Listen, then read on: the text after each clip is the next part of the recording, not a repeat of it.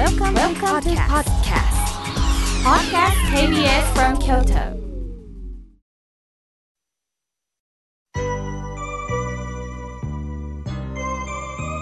さあ、ここからはたくさんのメッセージをいただきましたので、順に紹介させていただきます。まずはじめに、ラジオネーム、コロタンさん、おはがきくださいました。今、思えば、クレーマーがいて気に入らないことがありました。取引先の職員を人前で大声を出し、怒鳴る印刷会社の社長を見てきました。一時は会社も儲けていたようです。その社長が若くして亡くなりました。子供たちが後を受け継いだんですが、長くは続きませんでした。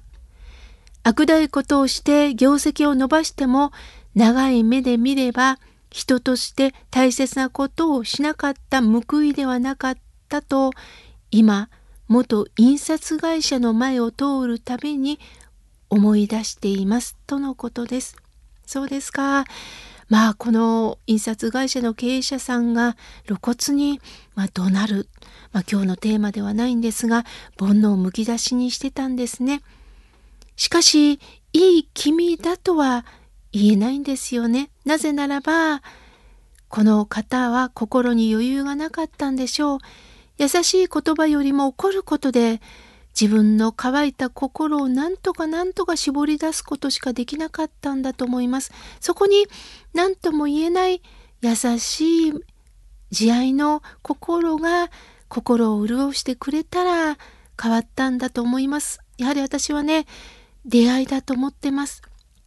出会いがあるか、どうしても出会いがないのか、それをいい君だと片付けずに、コロタンさんは虚しさを感じながら私にお手紙をくださったと思います。心に余裕がない。だったら逆にその心に何か潤いをいただけたらいいなということを、まあ、反面教師としてね学ばせていただきたいなと思います。本当に貴重なお手紙をありがとうございます。さあ続いての方です。おはがきをいただきましたコスモスさんありがとうございます。なかなかと笑顔になれません。辛いです。とのことです。そうですか、そうですか。心に余裕がないとね、ほんとそう簡単に笑顔になれないですよね。その時、鏡に映る自分を見ながら、何がしたいの？何をしたら笑顔が出るの？っていうふうにね、自分の悲しい心に向き合うということね、是非してみてください。さあ、続いての方です。おはがきをいただきました。コマドリさん、ありがとうございます。病は木から違う。木は病から。妙慶さん、どう語られますか？とのことです。病は木からっっていうとね、だから気持ち次第で病気は吹っ飛ぶよと思われがちなんですが、どうもお医者さんから言わせると、心だけではなさそうですね。まずは体内を内臓を整えていくということが大切だそうです。すると、あの、病は気からの気なんですが、やはり気持ちの、こう、ストレスのかけようによって病気になったりもするので、やはり食生活、そして気持ちを整える、そして日頃からどうかリラックスして、そして3度の食事をゆったりいただいて、体のコンディションを考えていくということが大切なのかなと思っております。コマドリさん、ありがとうございます。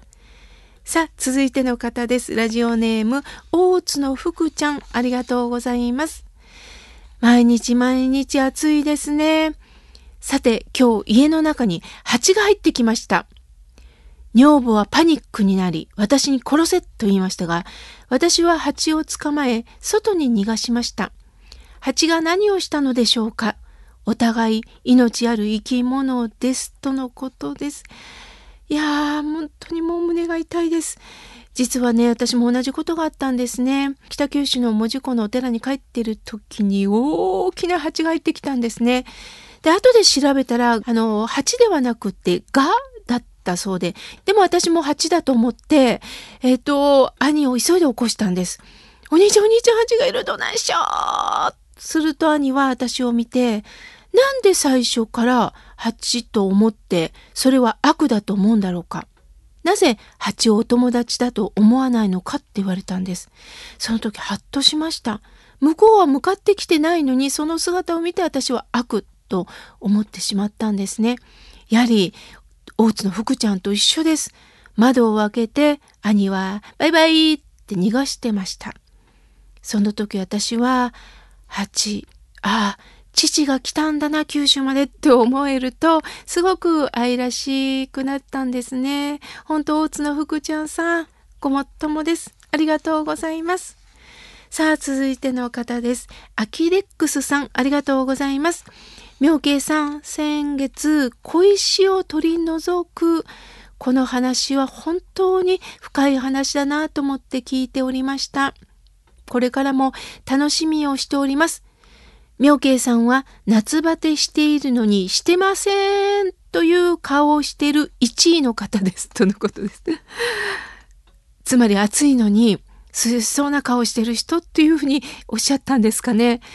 本当そうですよね。本当は暑いって顔した方がいいんでしょうね。それをせずに凛とした顔をしようとする、よそ行きな顔を出そうとしてる私を見透かしているようでした。本当にありがとうございます。さあ、続いての方です。三夜草さん、ありがとうございます。妙慶さん、そしてラジオスタッフの皆さん、いつも素敵な番組をありがとうございます。私は以前、妙慶様の命輝く365日という本を毎朝読んで、おかげさまで元気で暮らしているというメールを送らせていただきました。その時に妙慶様から、あの本はサイレンジ。まあ、サイレンジっていうのは実家のお寺なんですね。の総大様の一言から始まったと教えてくださいました。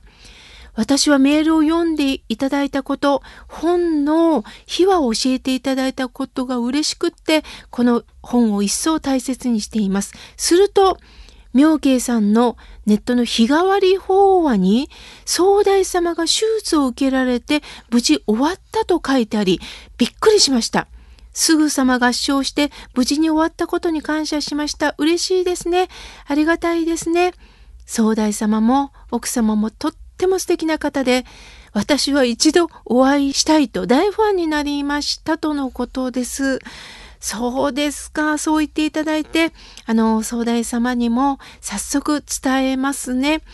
この M 総大さんのご夫婦って本当に面白くって、実は M 総大様が、あの、サイレンジは定例法話会第3日曜日やってるんですが、やはりオペ後ということで、あの、総大さんは来れなかったんですね。いつも毎月来てくださってんです。それで、奥様が代わりに来てくれたんです。奥様から私のところにね、メールが来たんです。今日、法話を拝聴させていただきまして感動しました。いつも夫は私は凡夫の身であると言いながら威張っております。そんな夫に絶対今日この法話を聞かせてやるんだと怒りが出たんですが、その怒りを持ってる私こそが凡夫でございましたと、あのメールが来たんですね。怒りを持ちながらでもこれは我が身のことだったとあの自分を振り返る奥様って本当に素敵だなと思いました。この夫婦ってねいつも喧嘩しながらでもちゃんとお寺に来て我が身を振り返るその繰り返しで生きておられるんですね。ああまたまた三夜荘さんと、えー、総大ご夫妻がつながりますようにありがとうございます。さあ続いての方です。三毛猫さんありがとうございます。妙慶さん毎週楽しみにしております。今年の夏は作って草むしりをサボっていたら草原のようになりました。朝夕の涼しい時にしようと思いますとのことです。もう三毛猫さん一緒です。私もね、本当にあのこの彼岸はなんとか早めにと思ったんですが、やっぱりね、暑くってできなくって、やはり夕方からちょっとずつちょっとずつね、あの境内をきれいにしてきました。もう気持ち一緒です。わかります。ありがとうございます。さあ、続いての方です。浜省の後輩、のりこより、浜省ということは浜田省吾さんの、えー、学生時代の後輩さんなんでしょうかね。妙慶さん、レストランでの法話会行ってきました。広島より神奈川の妹と参加させていただきました。妙慶さんに初めてお会いできて本当に感激しました。あったかくも力強いお人柄に触れて本当に生き抜くためのパワーをいただきました。そしてその後の懇親会、同席させていただきましたご夫婦と同年代ということでまた大変楽しく過ごさせていただきました。本当にありがとうございます。これからも妙慶さんと一緒にまたこれからも法話を聞かせていただき、またお会いしたいです。そして心が笑顔になるラジオを支えておられるスポンサーさん、井村屋さんのことがますます好きになりました。とのことです。あー、のりこさん、そう言っていて、本当にありがとうございます。これからもよろしくお願いいたします。さあ、続いての方です。スナップエンドウさん、ありがとうございます。サンデー毎日の生活です。目覚まし時計をかけなくても良い生活は、ゆったりラジオを楽しめます。主人と拝読させていただいております。私は井村屋さんが大好きで、日々買い置きをしております。とのことです。サンデー毎日いいですね。その分今まで働いてこられたんですよね。今はご夫婦でゆったりなさってるんですね。まだまだたくさんのメッセージをいただきましたが、来週紹介させていただきます。